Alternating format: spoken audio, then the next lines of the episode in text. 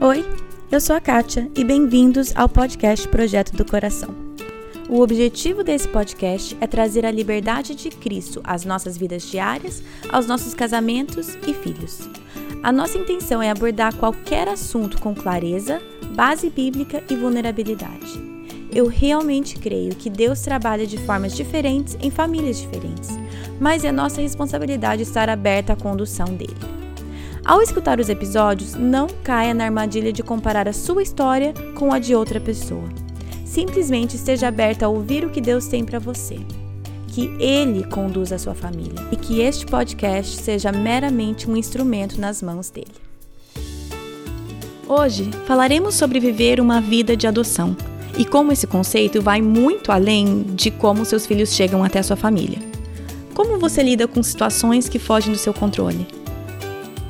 Se nós não adotarmos e pensarmos, Senhor, não fui eu que escolhi, mas o Senhor, na tua eterna sabedoria, determinou que isso fosse acontecer e nós precisamos descansar. Por isso, a gente pode adotar e falar: Senhor, eu vou adotar esse momento crendo que os teus planos são maiores, mais profundos, que os teus planos têm propósitos que eu, na minha limitação, não consigo enxergar, não consigo ver, mas o Senhor é Deus e o Senhor tem planos mais profundos.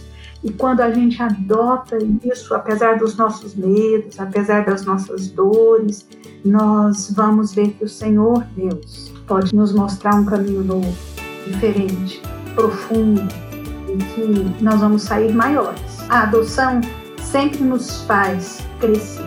A adoção sempre nos faz sair maiores de uma situação.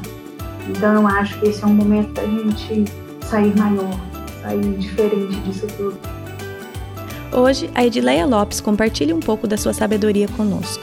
Ouça o episódio e pense: o que você precisa adotar na sua vida? Hoje, a minha entrevista é com a Edileia Lopes. Ela é autora, mãe de três filhos. O livro dela já foi citado em um dos primeiros episódios aqui do podcast da Andrea sobre adoção. Ela até leu um dos, um dos é, um dos poemas que tem lá e eu postei o poema no site e através disso, né, Edileia, seu filho viu e falou assim: ah, esse poema é da minha mãe, e entrou em contato comigo. Graças a Deus me colocou em contato com a Edileia. Então, Edileia, é um prazer enorme para mim tê-la aqui e ah, poder ter esse tempo conversando e te entrevistando. Então, Edileia, seja muito bem-vinda.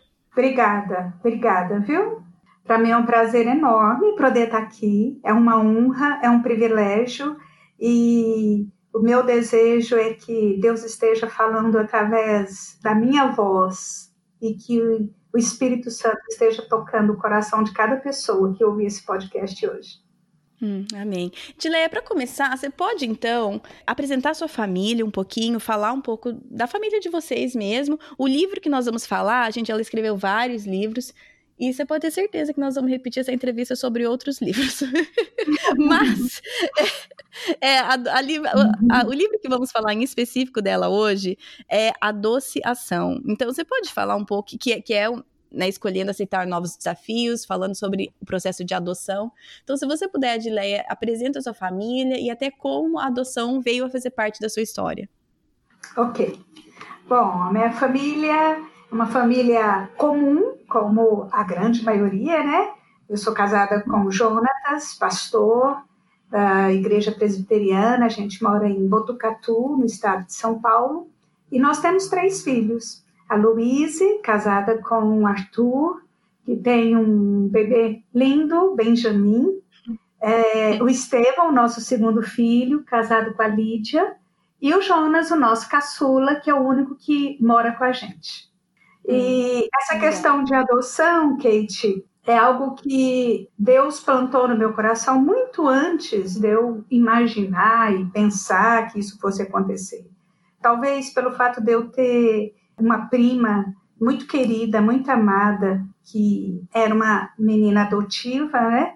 E eu hum. amava aquela prima, a gente sempre se deu muito bem. E eu acho que Deus usou aquilo, aquela paixão, aquele amor, aquele afeto que eu tinha por ela uhum. e trabalhou isso no meu coração desde criança. Então, quando eu era uma jovem, eu já pensava em adoção. E Deus foi hum. tão maravilhoso que quando eu comecei a namorar meu marido, ele também tinha esse coração. Então, antes hum, mesmo da legal. gente casar, a gente já tinha planos de adoção. Que legal. Uma das coisas que eu gostei demais, Edileia, é que eu falei para você antes da gente começar a gravar aqui, que o seu livro sobre adoção, na verdade, na capa, né, tá escrito adociação e tá dizendo escolhendo aceitar e acolher novos desafios, porque esse livro eu diria que não é um livro sobre só adoção na, na nossa, pelo menos no conceito que eu tinha de adoção. Você uhum. traz nele um, um conceito de adoção para mim que foi bastante surpreendente. Então eu queria que você definisse adoção. Como que você define adotar algo nesse livro e, e me falasse um pouco das facetas diferentes que você descreve aqui no livro. Certo.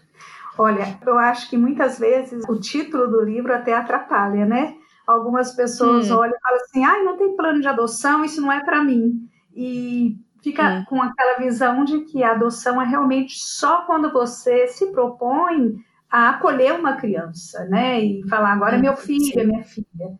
Mas a adoção é algo muito mais profundo, é maior, é abrangente, né? Eu entendo a, a adoção como aceitar, receber, encarar alguma coisa. Eu imagino a cena assim, sabe? Você de braços abertos e dizendo: pode vir, pode vir.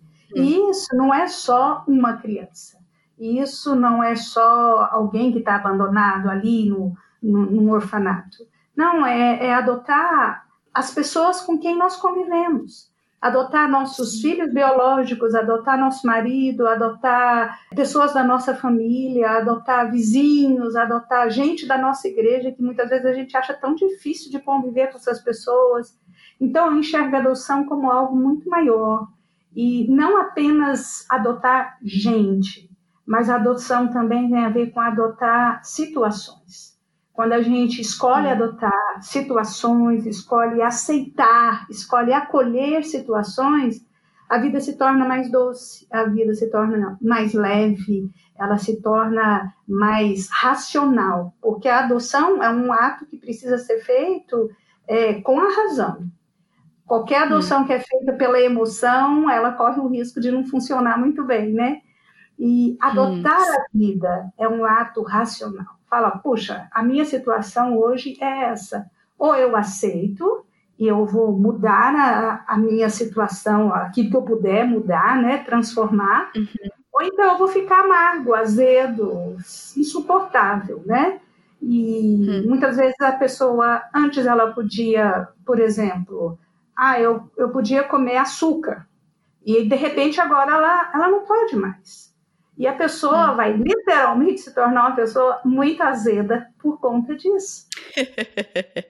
eu, eu ficaria, eu, eu ficaria muito. É, meu marido também ficaria totalmente azedo. Então, eu penso assim, se a gente é, toma consciência e fala, olha, é mais fácil eu lidar com essa nova realidade do que eu ficar murmurando, reclamando, é mais fácil eu adotar, eu aceitar do que ficar o tempo inteiro é, chorando e, e, e, dizendo que aquilo me trouxe só infelicidade, que a vida podia tanto ser diferente. Então, hum. a adoção nesse sentido, de aceitar, de abraçar, de acolher. Sim. E quando nós trocamos alguns áudios, a primeira vez que você começou a falar sobre isso comigo, agora eu li o livro, mas foi uma coisa muito que me chamou muita atenção quando você falou que precisamos adotar né, nesse sentido que você falou, adotar os nossos cônjuges, adotar uhum. até os nossos filhos biológicos, porque Sim.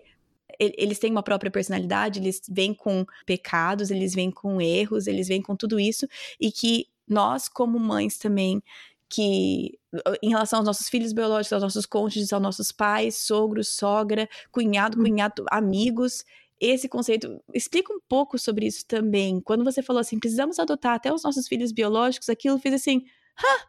na minha cabeça. Foi, mas não é que é mesmo? Não tinha pensado nisso antes. É, porque eu acho, Kate, que tem muita, muito filho que. Eu, eu, inclusive, falo isso no livro, né? Que tem muito filho uhum. que está morando numa, em casas boas, que tem conforto, que tem tudo de bom, mas que são órfãos. são órfãos, hum. eles vivem com os pais, né? Os pais estão em casa, não são nem, nem, nem estamos falando aqui de pais separados que vivem distante um do outro, não. Filhos que vivem não, com nem os pais. pais abusivos nem nada, né? Supostamente uhum, bons pais. Né? Não, né? não, não. Mas que são que precisam ser adotados. Eles são sozinhos. Eles não têm hum. colo, eles não têm uh, afinidade, não têm profundidade, não têm aquele aquela intimidade que precisa haver, que precisa acontecer. Então nós temos que tomar muito cuidado, porque no, naquela, no desejo de oferecer o melhor, a melhor escola, as melhores roupas, as melhores viagens, o, o melhor passeio, nós nos entregamos tanto ao trabalho, ao fazer, né, ao executar, que de repente o que acontece é a gente é, esquecer do mais importante, do essencial. A gente parte para aquela, aquela atitude de Marta, né, de fazer, fazer, fazer, fazer, hum, e esquecendo da melhor parte. A melhor parte, e essa não vai ser tirada. Quando nós dedicamos aos nossos filhos, aos nossos cônjuges, a melhor parte, nada, nenhuma tempestade, nenhuma dificuldade, nenhuma perda, nenhuma situação que nós não esperávamos, nada disso é capaz, é capaz de roubar esse relacionamento de nós, né? Mas quando a gente vai terceirizando tudo, eu tenho babá, eu tenho cozinheira, eu tenho quem leva, quem traz, eu tenho quem ensina, eu tenho quem faz tudo. É tudo terceirizado, é tudo do bom e do melhor, mas é terceirizado. Hum. Eu não quero hum. uh, passar aqui a ideia de que a gente não pode ter ajuda, entendeu? Isso é um. Sim, é um, não, é, é um... eu até. É, antes de você entrar nisso, eu queria ler uma frase aqui. Eu vou ficar lendo, por mais que, gente, eu até falei para Edilé, eu nem vou ficar entrando muito nos detalhes do livro, porque eu quero que vocês leiam o livro, mas tem algumas coisas que eu preciso ler para vocês que é bom demais. Esse aqui, ó, tá escrito assim: infelizmente, classifica o comportamento de alguns pais como excelentes mantenedores de um orfanato particular. Não falta conforto, estrutura, saúde, educação e até lazer de primeira qualidade. Porém, se formos bem sinceros, a carência afetiva que se encontra na intimidade de muitos lares que conhecemos é a mesma encontrada no mais simples orfanatos. Falta colo, carinho, presença, atenção, tempo de qualidade, dedicação e orientação.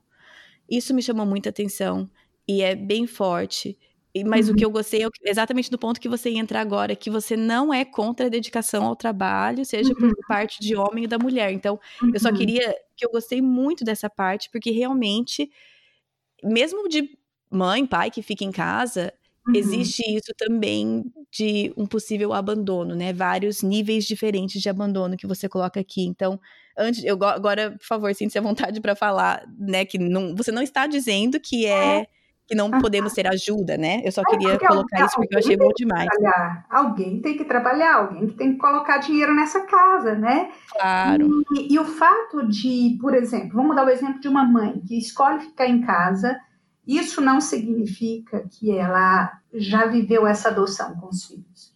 Porque tem hum. mãe que fica em casa, mas ela não tem paciência, ela não tem tolerância, ela não quer ensinar, ela ela tá é, em casa, mas ela não está ali presente, entendeu?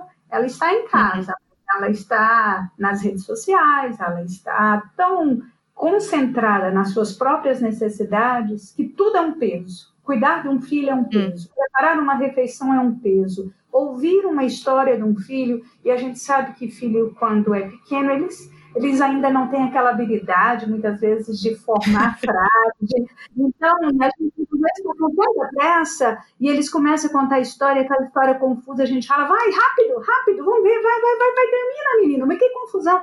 Então, nós não hum. temos paciência nem para parar e ouvir nossos filhos. Coisa que depois hum. a gente vai ter tanta saudade. Fala, puxa, as histórias deles hum. eram, eram confusas, mas eram tão deliciosas, tão gostosas de serem ouvidas. Então, adotar essa rotina, adotar aquela coisa gostosa de poder pôr no colo, de poder ouvir, e isso tem a ver com criança, tem a ver com adolescente, né? Às vezes hum, os pais sim. ficam tão satisfeitos de falarem assim, ai, graças a Deus está no quarto, está me dando sossego. E hum. aquele quarto é uma solidão sem fim. Aquele quarto é um abismo, é uma distância que cada dia vai aumentando entre os pais, né? Eu ainda estava bem preocupada que nós estamos vivendo esse, esse tempo de quarentena, né? E Sim. Duas, duas, coisas que eu tenho notado. Primeiro, são mães murmurando o tempo inteiro de ter que ficar hum. com os filhos. Ah, meu hum. Deus, que canseira, que coisa. Nossos filhos estão absorvendo isso. Eles estão percebendo que é um peso para a mamãe ficar comigo. É um peso para a mamãe, é uma dor. Ela prefere ficar assim no trabalho, ela prefere sair de casa, ela prefere me deixar com com a babá, ela prefere me transferir para a escola e deixar que a professora se vire, cuide de mim, porque ela não tem paciência, sim, meu pai não tem paciência de me ensinar, de ver as minhas limitações e aquela frase toda hora, meu Deus, não vejo a hora de acabar essa quarentena. Mas não é porque hum. A gente está preocupado com o mundo, estou preocupado com a minha casa, com o meu conforto, com a minha rotina. Então, isso me preocupa muito. Me preocupa a questão dos adolescentes e os pais agora pensam, ah, deixa no quarto, agora beleza, se tá lá, tá sossegado e eu tenho liberdade. Então é algo muito profundo. É, o aumento da Sim. pornografia é assim assustador nos, nos dados que a gente vê hoje, né? Então, Sim. quem está acessando esses sites? Quem tem, é. tem feito isso durante esses dias de quarentena? São os nossos Sim. filhos, são os nossos cônjuges, que muitas vezes, isso que eu falo de cônjuges, homens e mulheres, viu? Sim, sim. Porque isso hoje não tem uma, uma diferença tão grande assim. Então, se a gente não, a, não sabe, se a gente não adotou, se a gente não acolheu, se a gente não tem esse acolhimento dentro de casa, vai ter um escape, vai ter Sim. algum caminho que eles vão procurar. E nós precisamos estar atentos a isso. É muito importante essa questão de, de acolher, mas, claro, a gente não tem nada de errado. Trabalhar fora, ter sua profissão. Claro. As prioridades é que precisam ser observadas. Aí que está o perigo, né? O limite. Sim, exatamente. E eu gostei, eu ia pedir para você já entrar nisso, como você já entrou, não tem como ignorar a situação que o mundo está e o que todos nós estamos vivendo em graus diferentes, né? Então eu queria, nesse seu conceito também de adotar situações e adotar uma situação que nós estamos vivendo, que é imposta, como que você poderia explicar um pouco esse conceito até em relação a isso? Não sei, algumas pessoas é a situação de estar em casa com filhos, algumas pessoas é situação de instabilidade financeira, de medo do uhum. futuro. Uhum. É, todos nós estamos vivendo dias que deixa muito exacerbada a nossa falta de controle, porque muita, nós não uhum. temos controle, né? Ponto. Só que uhum. algumas situações mostram isso pra gente, o quanto que nós não temos controle das coisas. E essa é uma que nós estamos vendo essa nossa ilusão de controle assim escapando por entre os dedos. Então, uhum. como que você pode explicar esse seu conceito de adotar uma situação de braços abertos ao invés de lutar contra nesse contexto que estamos vivendo? Bom, em primeiro lugar, quando falta controle, quando a gente vai ter que lidar com o desconhecido, o primeiro sentimento que toma conta do coração da gente é medo.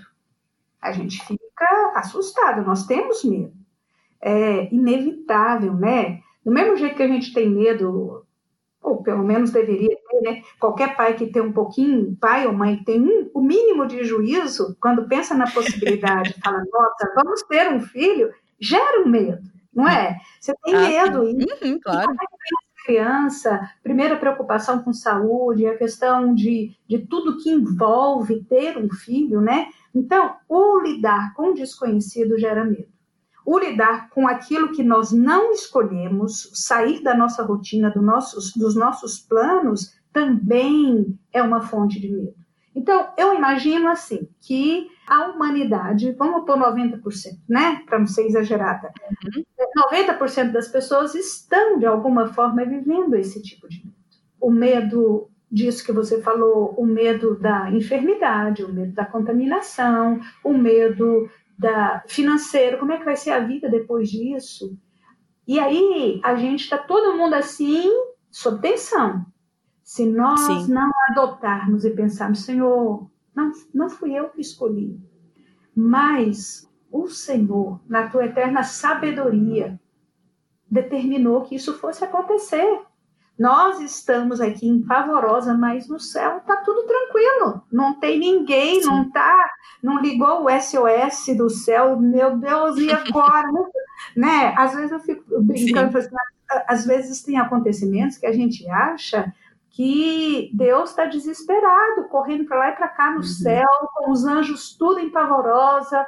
O céu continua no controle, Deus está no controle, Sim. Deus está fazendo, Deus está trabalhando da maneira dele, do jeito dele, e nós precisamos uhum. descansar. Por isso, a gente pode adotar e falar: Senhor, eu vou adotar esse momento. Eu vou adotar esse momento crendo que os teus planos são maiores, mais profundos, que os teus planos têm propósitos que eu, na minha limitação, não consigo enxergar, não consigo ver, mas o Senhor é Deus e o Senhor tem planos Sim. mais profundos. Então, me dê sabedoria para adotar isso, para viver esse momento, para abraçar esse momento com aquilo que ele tem de bom, porque ele tem os sim. pontos positivos, sim, sabe? Nós podemos uhum. ter uma rotina mais leve, a gente poder ficar perto dos nossos, nós podermos reconhecer pessoas que muitas vezes a gente nem reconhecia, quantos atritos estão acontecendo dentro das casas, porque as pessoas não têm costume, um chegava, outro saía, tinha pessoas que só se encontravam hum. no final de semana, porque os horários não batiam. Então, hum. essas pessoas terem que agora falar, agora vocês vão ficar todo mundo aí juntinho, isso para alguns está sendo uma tortura, o que nos hum. remete muito a, a acontecimentos da, da, palavra de Deus, né? Isso me lembra a, a, Arca de Noé. Meu Deus, como foi hum. aquele povo ali, mais de ano, eles ali dentro Imagina. daquela arca. Como foi? Como foi? E a gente hum. também tem que olhar, Kate, para outras pessoas, sabe? Que muitas vezes a gente só fala assim, ai, que pena, que triste, né? Mas a gente esquece que essas pessoas também têm é, vivido perdas tão profundas, tão grandes, e que sobrevivem, e que conseguem é. lidar com elas. Por exemplo, refugiados que têm passado por, por perdas tão grandes, né? perde a família, uhum. perde é, a casa, perde o lugar de segurança, perde o país. E eles, e a gente muitas vezes, nós somos tão insensíveis para essas pessoas. Então, esse é um tempo de nós adotarmos sensibilidade, adotarmos um olhar Sim. diferente para ver o necessitado, ver aquele que está passando por perdas, por limitações, com um olhar diferente. Sim. É um tempo de aprendizado, de crescimento. Então, eu acho que adotar esse momento, em primeiro lugar, tem a ver com adotar a vontade de Deus. É o Senhor Sim. que está no controle. Hum. Não foi um homem, não foi uma mulher, não foi ninguém que provocou isso. É o Senhor que está no controle. O Senhor tem o domínio de todas as coisas. É adotar Sim. Também é, a possibilidade de poder nos aproximar de pessoas que, no papel, são tão próximas de nós, mas que na prática estavam tão distantes. Na prática, nós temos muitas vezes tão pouca tolerância para suportar o grito, o comportamento, a música alta, a preguiça, porque isso tudo rola, né? Rola isso tudo nessa sim, época, sim, né? Claro. É, ou a, a falta de disposição para ajudar, ou comodismo, ou medo, ou a fragilidade do outro. Até isso é difícil muitas vezes da gente lidar com a fragilidade sim. do outro. Pessoas mais fortes muitas vezes têm muita dificuldade de lidar com a fragilidade do outro. Fala, puxa vida, que moleza, que que é isso? Então, é um tempo de aprendizado nós estamos aprendendo. E quando a gente adota Sim. isso, apesar dos nossos medos, apesar das nossas dores, nós vamos ver que o Senhor Deus pode nos, nos mostrar um caminho novo, diferente, profundo, e que nós vamos sair maiores. A adoção sempre nos faz crescer, a adoção sempre nos faz sair maiores de uma situação. Então, eu acho que esse é um momento da gente sair maior, sair diferente disso tudo, né?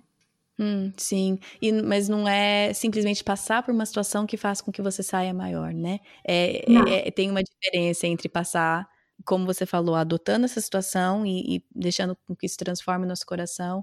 Eu vi um, não sei aonde, a, uma citação que fala assim: idade não é igual a maturidade.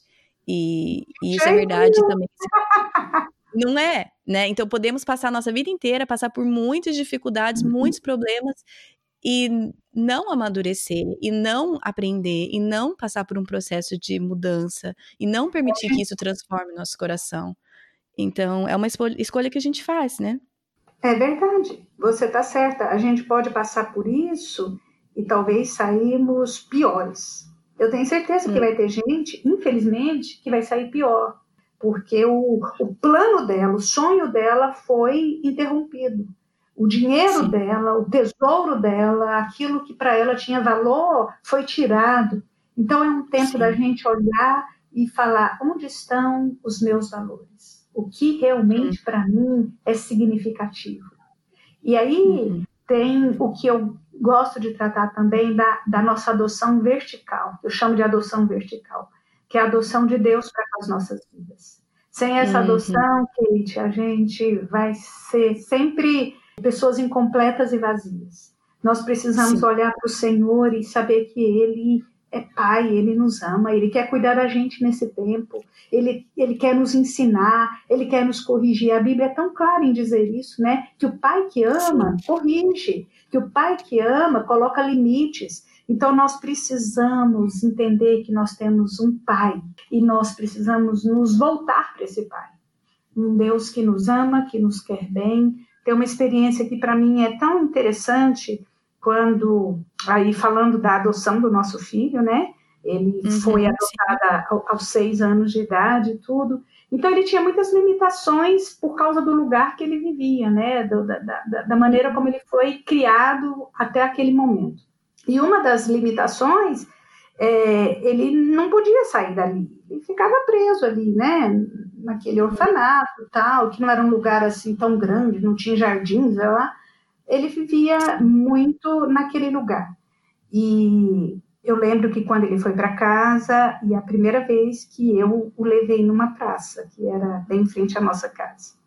Então, a, a reação dele quando ele chegou naquela praça é algo que me marcou muito, porque para mim isso tem a ver com a adoção de Deus para nós.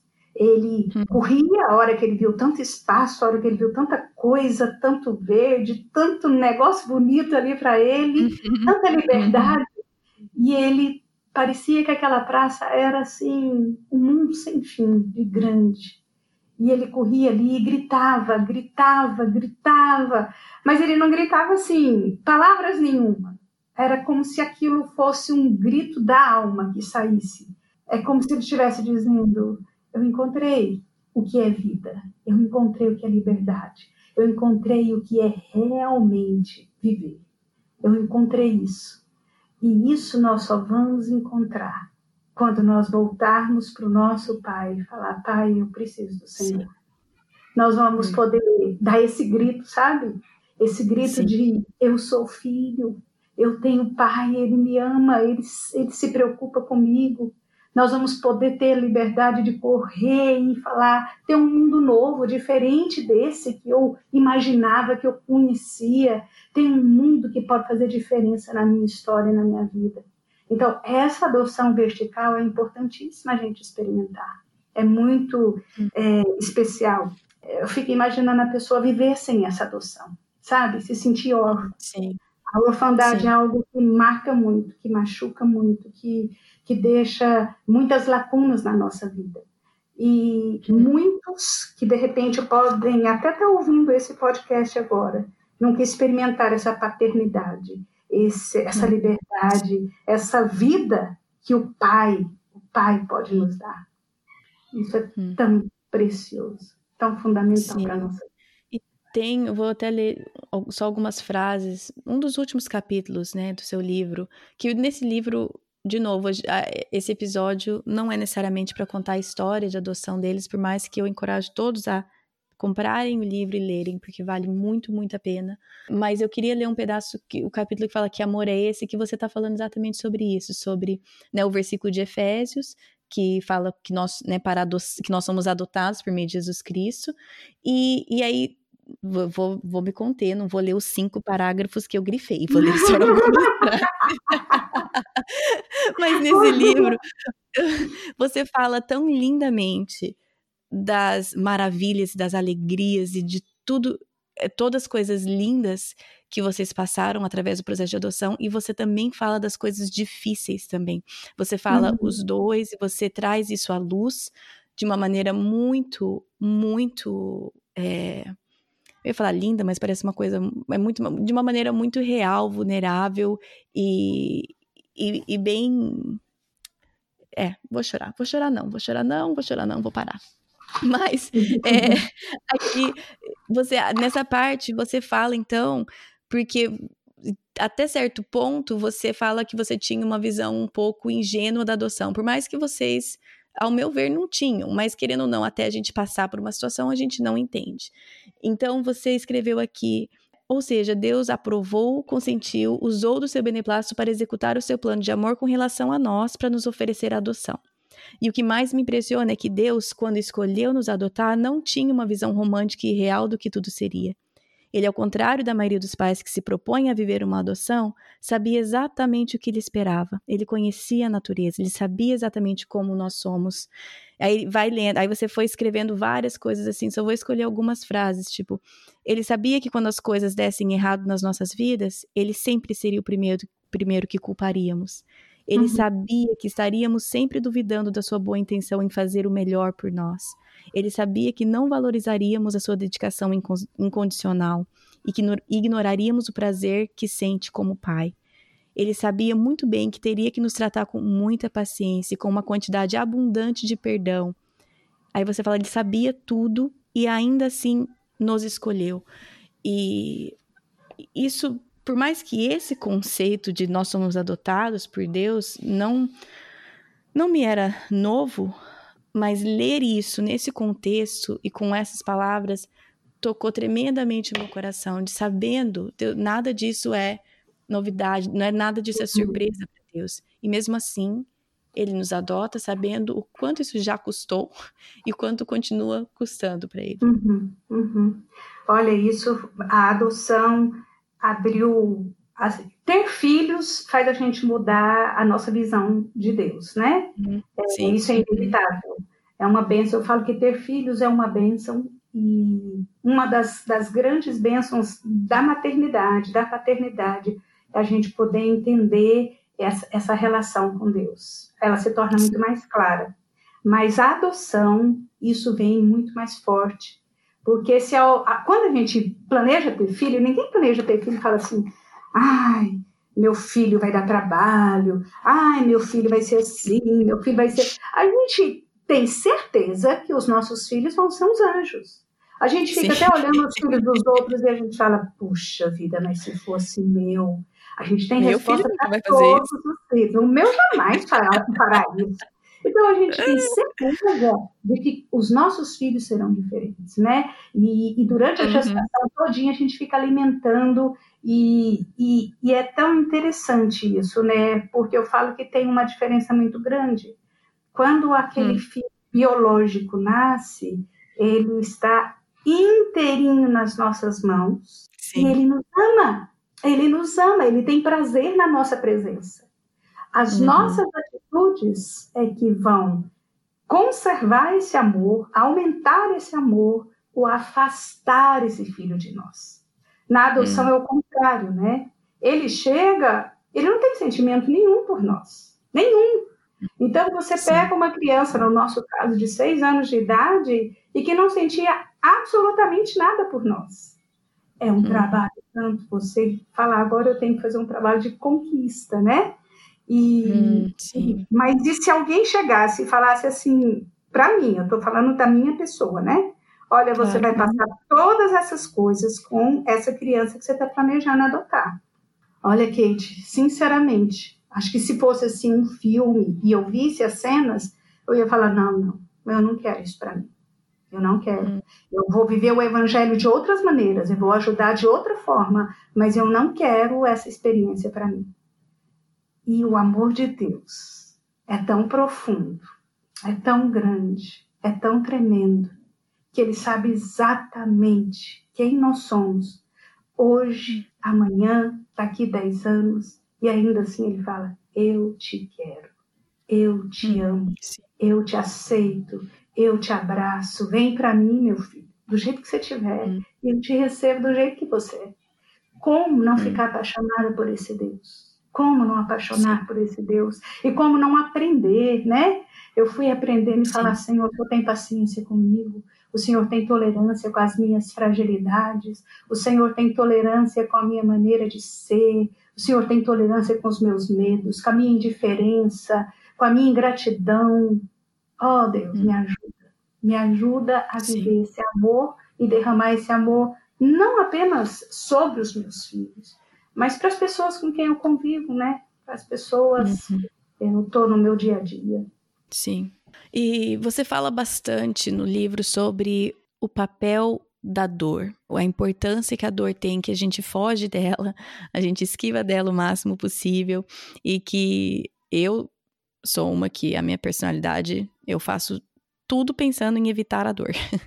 e é uma coisa que eu tenho tido que aprender ao longo dos últimos anos é até você citou uma cirurgia que teu filho teve que fazer e que muitas vezes a gente precisa ensinar aos nossos filhos e Deus precisa fazer isso comigo, que a dor é para o seu bem, que isso é para o seu bem.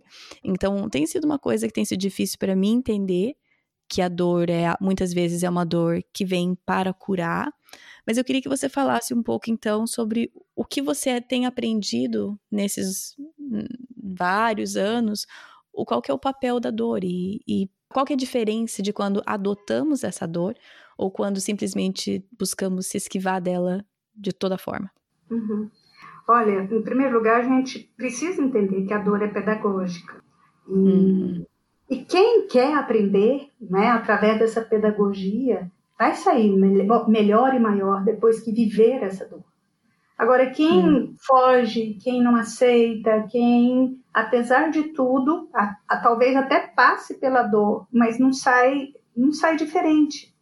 A dor nos torna mais humanos, mais solidários. A dor nos uhum. humilha. Ela faz a gente lembrar quem a gente é. A dor mostra para a gente que, que, nós não estamos no controle. Como isso é assim evidente diante da dor. A dor deixa isso tão, tão claro, sabe?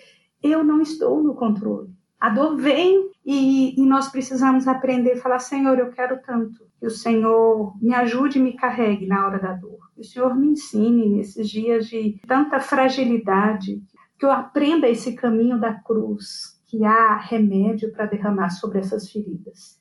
Porque tem uhum. feridas, Kate, que não tem nada na terra que possa curar.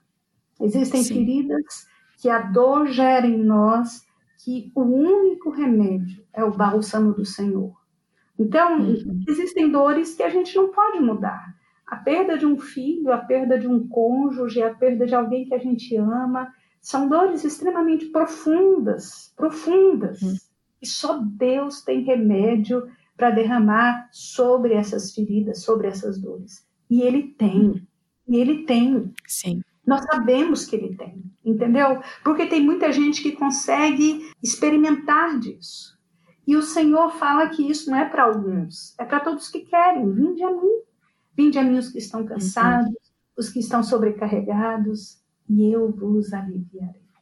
Isso inclui Sim. todo tipo de dor. E, e nós precisamos uhum. encontrar esse caminho. Então, a dor é pedagógica e a dor gera em nós crescimento quando nós sabemos canalizar essa dor para o lugar certo. Entender uhum. que, apesar da situação fugir do nosso controle, nós estamos experimentando essa dor, existe um lugar de cura, de refrigério, de sossego, existe um algo que Deus gera em nós e que pode amenizar essa dor. Hum, sim. É, eu queria puxar um gancho, você falando sobre a gente tentando, a gente sempre tenta, como mãe, a gente não quer ver nosso filho sofrendo, né?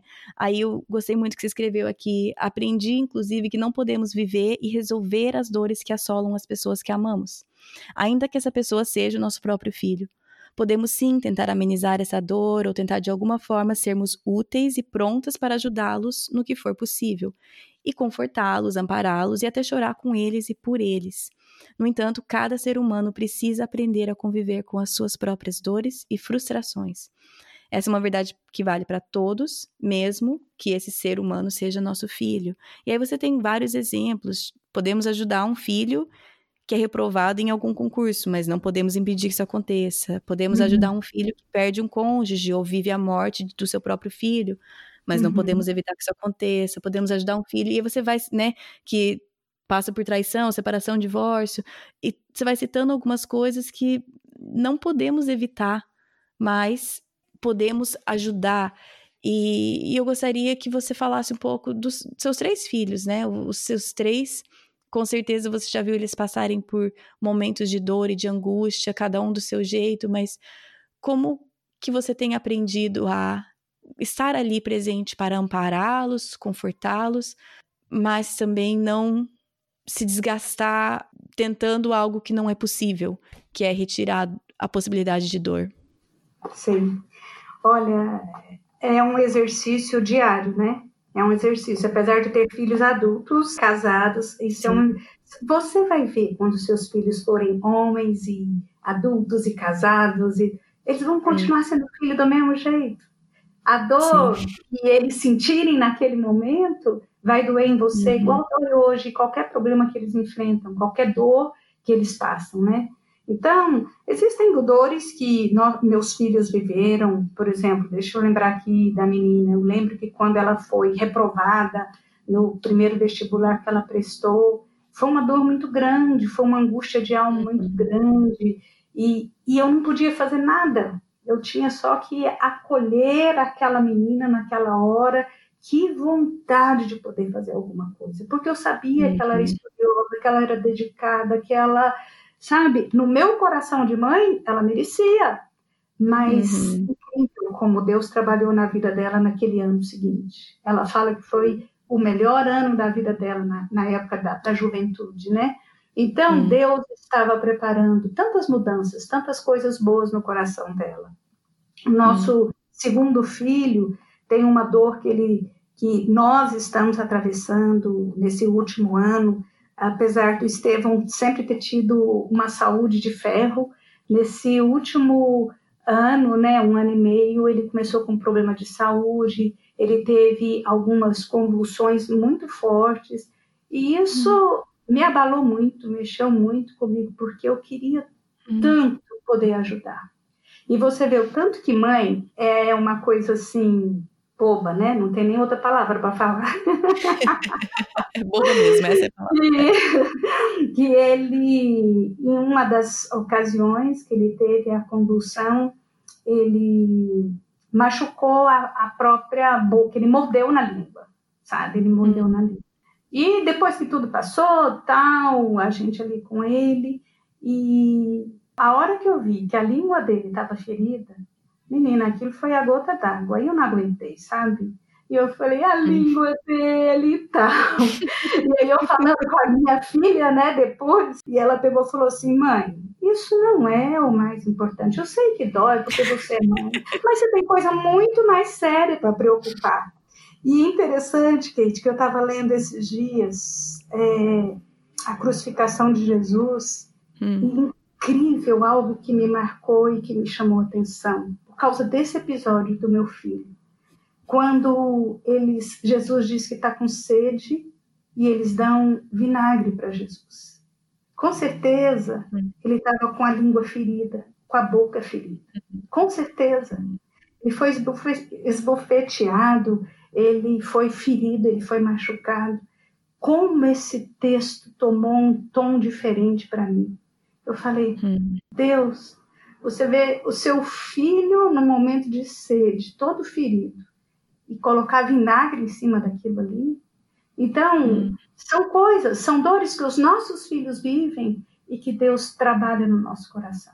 Não dá para mudar uhum. aquela história, mas dá para saber: a mamãe está aqui, a mamãe está orando por você, nós vamos enfrentar juntas essas dificuldades. A mamãe também tem medo, uhum. a mamãe também fica ansiosa, a mamãe também fica aflita, mas existe um Deus maior do que a mamãe. Existe um Deus maior Sim. do que essa situação e nós podemos confiar. E com relação à dor do Estevão, que a gente está comentando, é, para mim é mais um caso de viver essa adoção, sabe? Ah, particularmente, né? Antes eu tinha um filho saudável e de repente eu passei a ter um filho diagnosticado com epilepsia Ou eu, ou a gente como família, aceita isso com naturalidade, ou a gente vai lidar com essa verdade negando que ela existe, e aí vai faltar para a gente paz e sabedoria para lidar com, com isso, entendeu? Sim, sim. E com Jonas, nosso caçula, foram várias situações, né? Ele teve muitas, muitos problemas assim ao longo da história dele, muitos momentos de dores, muitos, muitos uhum. momentos de angústia, né? Inclusive, Kate, eu acho que algo que vale a pena comentar com relação à dor, às feridas do Jonas, é incrível como Deus derramou cura sobre a vida dele com relação ao abandono. Porque eu penso que abandonar um bebê é uma das atitudes mais cruéis. Abandonar um adulto é diferente, porque ele sabe lutar, ele tem força para se levantar, reconstruir. Mas um bebê, ele não, ele não sabe nem falar, ele não tem como se defender, ele não tem uhum. como argumentar. Na verdade, se alguém não tiver compaixão e misericórdia, ele vai morrer de fome, de sede, de frio, Sim. de solidão. Enfim, esse tipo de abandono, é, no meu ponto de vista, é cruel e covarde. E, claro, uhum. traz marcas. E o Jonas, pela graça de Deus, foi curado dessa dor. Ele não carrega hoje a mínima revolta, ele não tem mágoa, ele não se vitimiza, ele não culpa ninguém. Eu entendo que ele aceitou, ele adotou a história é, da vida dele e simplesmente a submeteu à soberania do Deus de amor. E isso é extraordinário, porque o torna uma pessoa pacífica, alegre e livre, né? Ele não fica derramando Sim. o veneno da revolta sobre aqueles com quem ele convive. E isso para mim é muito, muito interessante. É, eu não consegui imaginar a dor de vocês como pais, querendo de todo jeito é, sarar essa ferida no seu filho, curar essa ferida e sabendo que, com certeza, Deus usou vocês como uma grande parte da cura que ele trouxe para a vida do seu filho, mas quem, quem trouxe a cura e quem só o único, pode, o único que pode trazer a cura na vida dos nossos filhos é, é Deus, né? Sim, certeza que é assim. Precisamos descansar nessa verdade. Sim.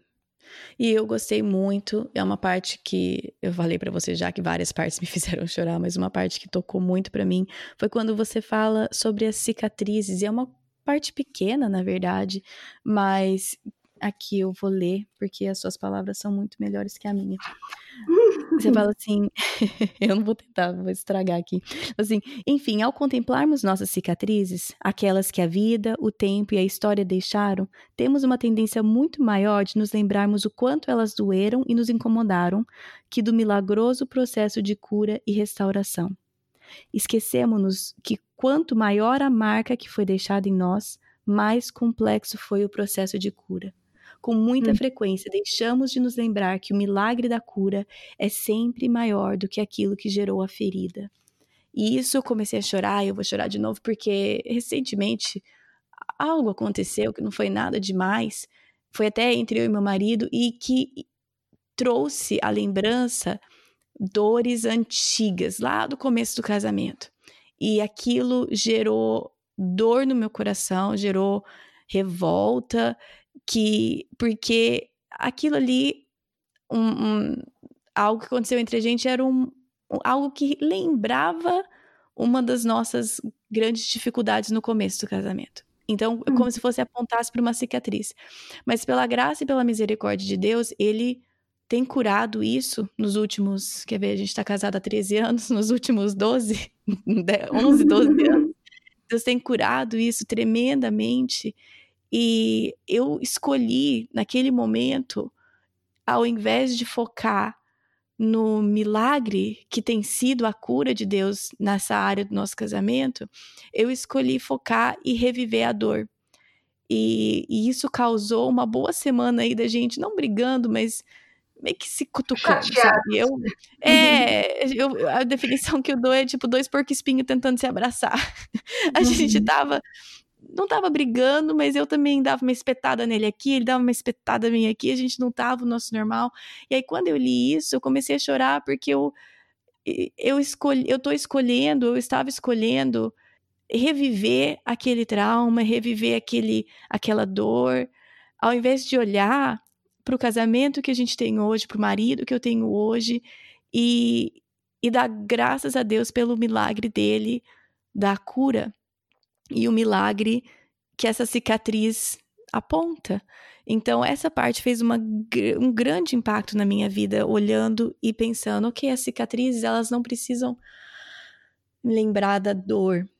Não tem como não lembrar da dor, mas eu tenho a opção de não reviver aquilo e não, não, não viver. Uhum.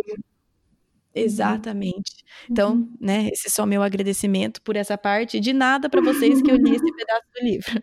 Mas de nada. Pra todos vocês que eu fiz esse favor de ler esse trecho para vocês, mas tem muito mais coisa. E eu queria, talvez, eu tinha várias perguntas, mas você já tocou em várias delas. Eu queria que você falasse. É, você começa o livro falando de algo e você termina o livro falando de algo, que é o processo de fazer doce de limão, doce de frutas cítricas que às vezes são muito azedas, e como uhum. você fazendo esse processo da forma correta, o doce sai maravilhoso. Mas se você não toma cuidado com, a, com os ingredientes, se você não toma cuidado com o processo, não vai dar certo. E uhum. tanto o nome do seu livro, né? A Doce Ação. Eu queria que você então explicasse um pouco disso, falasse sobre isso e como que nós precisamos aplicar esse processo na nossa vida, ou permitir que Deus aplique, porque nós somos incapazes, né? Uhum. Olha, é, é, exatamente isso que você falou. O limão, eu sou apaixonada por doce de, de cidra, né? Casca de laranja. Nossa, sou, hum. sou louca por isso. Mas se a pessoa não souber fazer, é, aquilo fica insuportável. Precisa tirar todo aquele gosto amargo que ele tem, né? Que a fruta tem. E uhum. exige uma técnica muito grande. É uma arte, né? E eu comparo uhum. a adoção com essa arte. Você ter que criar alguma coisa, fazer alguma coisa que provavelmente é, tinha tudo para dar errado, né? A gente sabe que filho tem tudo para dar errado, se a gente tem. não. Né, tem tudo para dar errado. Você não precisa ensinar o errado. O errado eles aprendem, você fala, meu Deus, da onde aprendeu isso? Nasceram e, sabendo, nasceram sabendo. É, então, na verdade, tem tudo para ser uma coisa muito amarga. E pela graça uhum. de Deus, pelo amor do Pai, Ele vai nos dando a técnica. A técnica a gente vai encontrar na palavra de Deus, né? No dia a dia, com a palavra de Deus e a gente vai transformando aquilo que era amargo, aquilo que talvez fosse por lixo, né? Uma, uma casca, uma coisa, o caminho daquilo para quem não tem esperança, para quem não tem técnica, para falar, não, isso aqui não tem conserto, isso aqui é lixo. Mas Sim. quando a gente coloca essa arte diante do Senhor, aquilo que era para ser lixo, aquilo que era para ser amargo, se transforma em algo doce, cheio de sabor, desejável, que muda a história, que muda o ambiente, né? Isso é serviço para grandes chefes, não é para qualquer um, é para chefes. Sim. E o chefe, ele se torna chefe quando ele se prepara, quando ele estuda. Ele não acorda e fala, sou o chefe. Então, nós precisamos nos preparar. Para preparar, é, e esse preparo vem através da palavra de Deus. Essa é a fonte principal. Eu não falo que é a fonte única, né? Porque a gente tem tantas outras maneiras hoje, graças a Deus, de nos ajudar. Mas a fonte principal é a palavra de Deus, que nos orienta, que nos ensina a preparar esses doces tão gostosos. Sim. E, na verdade, eu falei que era essa última pergunta, mas eu quero fazer mais uma. é, o que eu gostei bastante também nesse livro é que você foi bem direta em vários momentos do livro, apontando a necessidade de empatia pela posição de outras pessoas. E, e eu imagino, você citou poucas coisas que vocês tiveram que ouvir e enfrentar, e eu imagino que não tenha sido nem 1% do que vocês tenham passado, mas é muito fácil, e aqui eu queria achar de novo a frase, mas eu não vou achar, mas quando você fala sobre é muito fácil ter uma opinião, mas não querer fazer parte da solução. Ou uhum. é muito fácil a pessoa ter as palavras e, e, ser alguém muito comovido por uma situação, mas não realmente fazer algo para mudar aquilo. E então eu me enquadro nesse grupo, infelizmente, vergonhosamente, de, de pessoas que se dizem comovidas, mas não necessariamente fazem parte de nenhuma solução. Então eu queria te dar aqui essa essa abertura para falar algumas poucas e boas verdades para mim, em nome de todas as pessoas que estão nessa posição de se serem comovidas, mas as atitudes não condizem com a fala. E, e para mim, pessoas como você precisam dar um puxão de orelha, às vezes. No livro você faz com muita cautela e muito amor e muito carinho. A partir do momento que nós somos sensibilizados a algo, nós temos uma responsabilidade com aquilo. E eu gostaria então que você nos desse um pouco dessa responsabilidade. Talvez a gente está agindo de uma maneira que não condiz por simplesmente falta de conhecimento, né, ignorância. Então, por favor, se você puder, dá um puxãozinho de orelha para que a gente possa agir de uma forma melhor perante essa situação, perante outras famílias que estão passando pelo processo de adoção, perante a nossa própria morder a língua, ficar quieto, tomar uma atitude, fazer parte da solução e não ficar expondo a nossa opinião. Ai, Kate, em primeiro lugar, eu quero dizer assim, que eu me enquadro nesse grupo, entendeu? O fato da gente ter viver uma adoção, isso não nos torna pessoas melhores do que as outras em, em nada, em absolutamente nada eu enxergo assim que essa carência, essa sensibilidade é algo que falta em mim e na minha família, muitas vezes. Não é só uma coisa, o outro precisa isso. Eu vou dar um exemplo bem simples aqui. Ah, uhum. Uh, às vezes você está vendo na TV propaganda dos médicos sem fronteiras, né? Uhum. E, e, a gente olha aquilo, aquele trabalho espetacular, a gente fala que coisa linda. Nossa, mas é admirável. Ponto final o que, que eu posso fazer para abençoar esse povo, para ajudar esse povo? Eu não posso estar lá, mas o que, que eu posso fazer? Então, a gente tem muita dificuldade de colocar a mão no bolso, a gente tem muita dificuldade, muitas vezes, ah, eu não tenho condições financeiras mesmo, mas eu posso orar, uhum. eu posso ter esse compromisso uhum. verdadeiro de orar. E a mão do Senhor chega onde eu não posso chegar. Então, nós temos muito essa questão de falar assim: nossa, me comovo com os refugiados, eu me comovo com as crianças abandonadas, mas eu não posso adotar, né? Você não precisa abrir um, um, um orfanato, mas você pode levar seus filhos para visitar aquelas crianças. Que diferença que isso faz, sabe? Você levar os filhos para visitar um orfanato. Eu garanto para todas as mães que estão me ouvindo, se os seus filhos passarem uma, duas horas ali no orfanato, eles vão voltar diferente. Vai abrir uma, um canal para a gente conversar, para a gente falar sobre coisas que são tão profundas. Eles vão dar valor para aquilo que eles têm, eles vão enxergar as carências de uma maneira totalmente diferente, eles vão ser menos consumistas, é, menos egoístas, então, isso é uma coisa que a gente tem que tratar desde pequenininho, né? E nós precisamos tomar atitudes práticas. Nós precisamos, muitas vezes, falta em nós a adotar, né? Cuidar dos nossos avós, de pessoas que estão tão próximas de nós. Nós, muitas vezes, deixamos os nossos filhos se distanciarem dos avós. Talvez aqueles filhos que já se tornaram adultos, né? Tem uma tendência muito grande de se afastar muito dos avós, de não dar atenção àquele avô e àquela avó que eram loucos por eles, que faziam tudo, que, que eles faziam os avós de gato e sapato, agora porque eu sou adulto, porque eu sou grande, porque eu corro para lá e para cá, eu não tenho tempo para nunca fazer um telefonema, para nunca dar uma atenção, hum. para nunca passar uma mensagem. Entende? São coisas pequenas, não precisa ser aquilo Sim que vai mudar a sua vida, mudar o seu, a sua rota. São atitudes pequenas que nós precisamos adotar e que pode mudar a, a nossa vida e mudar a vida de outras pessoas. Então tem mais a ver com essa de fazer parte da solução, mas uma solução que começa dentro do nosso arraial, na nossa própria casa, na nossa própria família, né? E adotando aqueles perto de nós, e se Deus abrir portas e colocar no nosso coração, nós podemos sim adotar uma criança. Eu acho que adoção é uma coisa espetacular. É maravilhoso a gente poder falar. Eu olho para o nosso filho e eu, meu coração enche de alegria. O Jonas está hoje com 25 anos, né? É um homem, um rapaz, e é muito gostoso tê-lo, é muito gostoso. É, não consigo imaginar, a gente não consegue imaginar a nossa família sem a presença dele.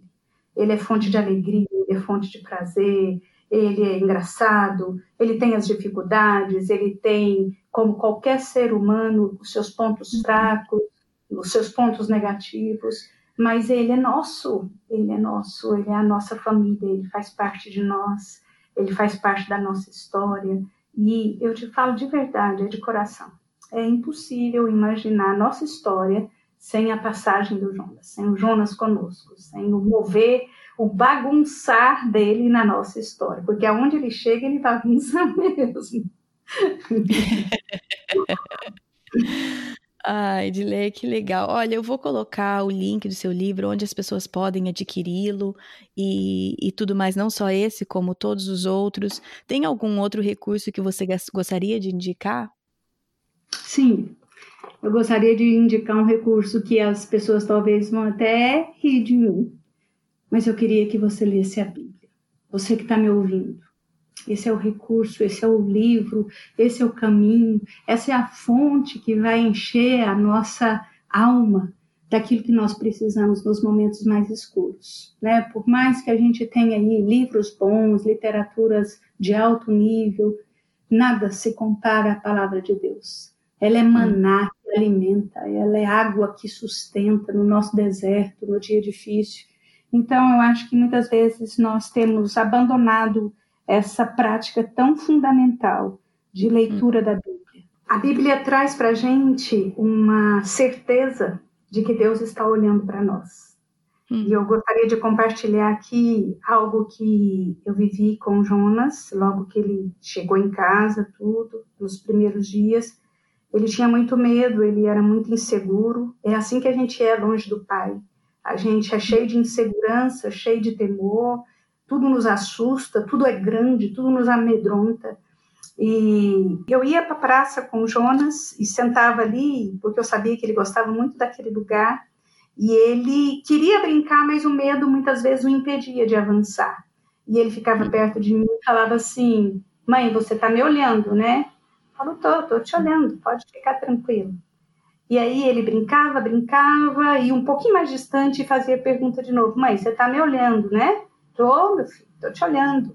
E cada vez ele ia um pouquinho mais distante e fazendo sempre a mesma pergunta, né? Por fim, ele já estava bem distante e só gritava de lá sem olhar para mim: Mãe, você tá me olhando, né? E a minha resposta para ele era: Claro que eu tô, meu filho. Meus olhos estão sobre você. Eu te amo, eu te desejei, eu esperei por você. Você faz parte de um sonho tão precioso, tão profundo. Ai de quem te tocar, meus olhos estão sobre você. E é isso que Deus faz conosco, que Ele está com os olhos sobre nós. Muitas vezes a gente acha que a gente está sozinho, muitas vezes a gente esquece que Deus está com os olhos sobre nós e que Ele cuida de nós, que Ele se preocupa conosco. Nós não precisamos ter medo, nós não precisamos achar que a gente está jogado, que a gente está esquecido. E Sim. esse olhar de bênção, de cuidado sobre nós, traz segurança, traz paz, mesmo quando a gente está num ambiente que talvez não gera aquela tranquilidade que normalmente geraria. Mas o olhar do Senhor sobre nós fala: eu posso caminhar seguro. Tem um pai olhando por mim, tem um pai cuidando de mim. Amém. Muito obrigada, Edileia. E eu queria pedir para você encerrar esse episódio orando pela gente, pode ser? Sim, um prazer. Pai querido, como é bom poder chamar o Senhor de Pai. Como é gostoso poder falar: Pai, olha para mim. Pai, eu sei que o Senhor está me vendo. Pai, eu sei que o Senhor sabe tão bem o que eu estou atravessando, o que eu estou experimentando, o que a minha família tem vivido e experimentado.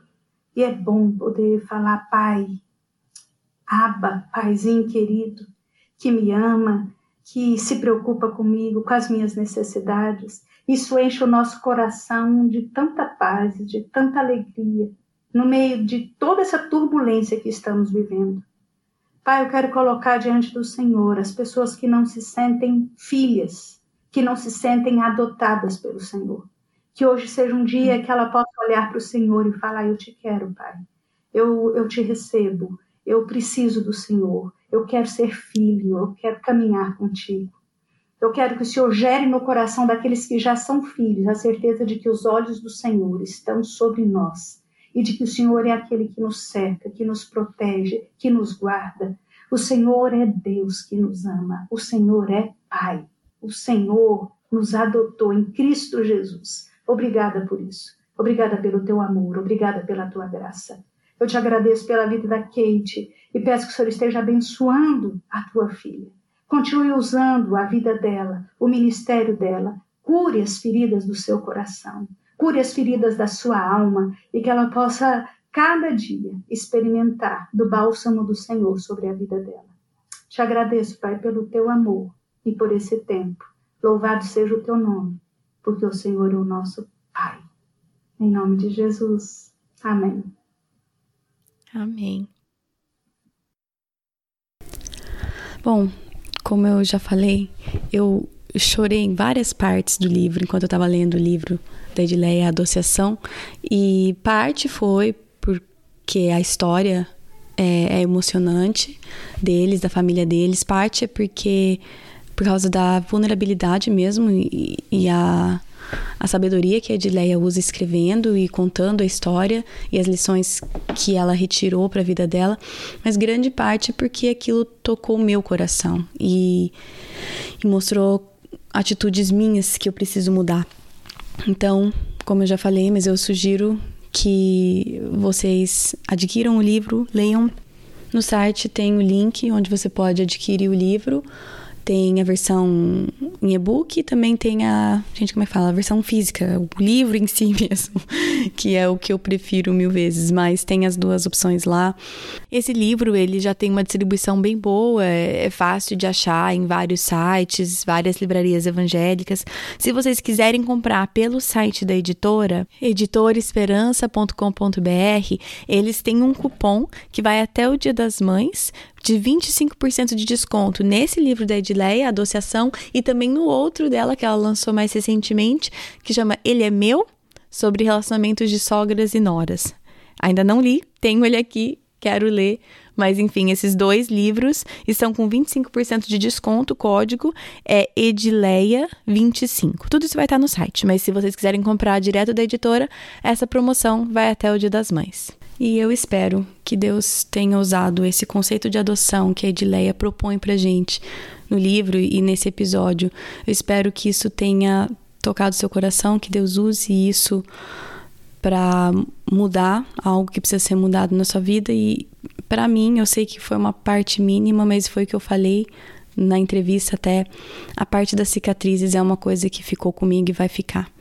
E para o meu desafio pessoal com o livro e com o, essa entrevista com ela foi essa parte da cicatriz. Eu quero olhar as cicatrizes que eu tenho e ficar maravilhada com o processo de cura que ocorreu e não escolher reviver a dor. Quando eu li isso, veio na hora certa para mim que eu precisava desse tabefe na cara. E eu creio que cada uma de nós vai ter uma parte diferente que vai chamar atenção. Então, se você quiser compartilhar a parte que mais te tocou, claro que talvez é uma coisa vulnerável, mas pode colocar comentário no Instagram, no Facebook. E acima de tudo, eu sugeriria que você compartilhasse isso com alguém que caminha ao teu lado. Às vezes é um cônjuge, ou alguém que te discipula, uma amiga, porque nós precisamos de outras pessoas nas nossas vidas. A gente precisa um do outro para crescer, para prestar conta, então, se você aprendeu algo, algo te tocou, por mais difícil que seja, às vezes eu até falo que eu prefiro nem contar pro meu marido, porque senão eu então tô admitindo algo que eu preciso mudar e querendo ou não, alguém específico tá de olho em algo específico que eu falei que eu gostaria de mudar. Então, mas é exatamente por isso, precisamos uns dos outros. O episódio da semana que vem vai falar exatamente sobre isso. Nós estamos entrando na sexta prática do material Caminho do Discipulado. E essa sexta prática é comunidade espiritual. Então, nós vamos estar falando sobre a importância de discipulado da igreja local, a importância de relacionamentos intencionais, de amizades verdadeiras. E interessante o que está acontecendo no nosso mundo, ao, ao nosso, no mundo ao nosso redor, quando chegou nessa parte de estudar a comunidade espiritual. Talvez agora, mais do que em qualquer outro momento, a gente sinta o valor real que isso tem, porque não temos no momento. Certas, certos aspectos, claro, os relacionamentos e tal, mas não podemos mais estar fisicamente juntos como igreja nesse momento. Então, vai ser interessante, eu acho, abordar isso justo nesse momento do mundo. Tá bom? Então, esse é o episódio de semana que vem. Como sempre, todos os recursos estão no site projetodocoração.com. No post desse episódio você vai encontrar os links mencionados, as coisas mencionadas. Também lá tem o devocional que acompanha esse episódio, porque exatamente como a Edileia falou, a intenção desse podcast sempre é trazer um tópico, trazer uma conversa, trazer um mentor para você, uma mentora e para começar uma, uma conversa, uma discussão, um pensamento e aí te levar de volta para a Bíblia. Porque tudo tem que ser pesado contra a Bíblia. Então, às vezes a gente escuta uma coisa muito legal, muito linda, nossa, mas aquilo, que bonita aquela frase, nossa, que como aquela pessoa fala bem. E aí você tem que pegar e colocar na Bíblia, ver se aquilo cabe. Então, essa é a sua responsabilidade. A minha responsabilidade é tentar sempre trazer pessoas que, que seguem a Bíblia. E a sua responsabilidade é pegar aquilo e, e averiguar. Então, volte para a Bíblia sempre, tá bom? Se você quiser encontrar o podcast nas redes sociais, no Facebook é Projeto do Coração, no Instagram é PDC Podcast. E acho que é isso. Bom final de semana para vocês e até semana que vem. Na Bíblia, em Miqueias 5:5, está escrito que ele será a sua paz. Se eu acredito na Bíblia, eu acredito que apesar das minhas circunstâncias, ele será a minha paz. Meus filhos estão tocando terror dentro de casa? Ele será a minha paz. Estou me sentindo culpada por não passar mais tempo com os meus filhos? Ele será a minha paz. Estou cansada de ter as mesmas brigas de sempre com meu marido? Ele será a minha paz. Gritei e perdi a paciência de novo? Ele será a minha paz. Vamos tentar lembrar disso e, com a ajuda de Deus, escolher a viver nessa paz todos os dias. Você fala assim: podemos sim tentar amenizar essa dor ou tentar de alguma. Pera aí, que tem gente gritando na minha casa. Pera aí. Acredite se quiser, mas isso era cantando no banho. Cantando. Escutou, né? Pra mim isso não era muito cantando mesmo. É a verdade. Deixa eu retomar tudo aqui.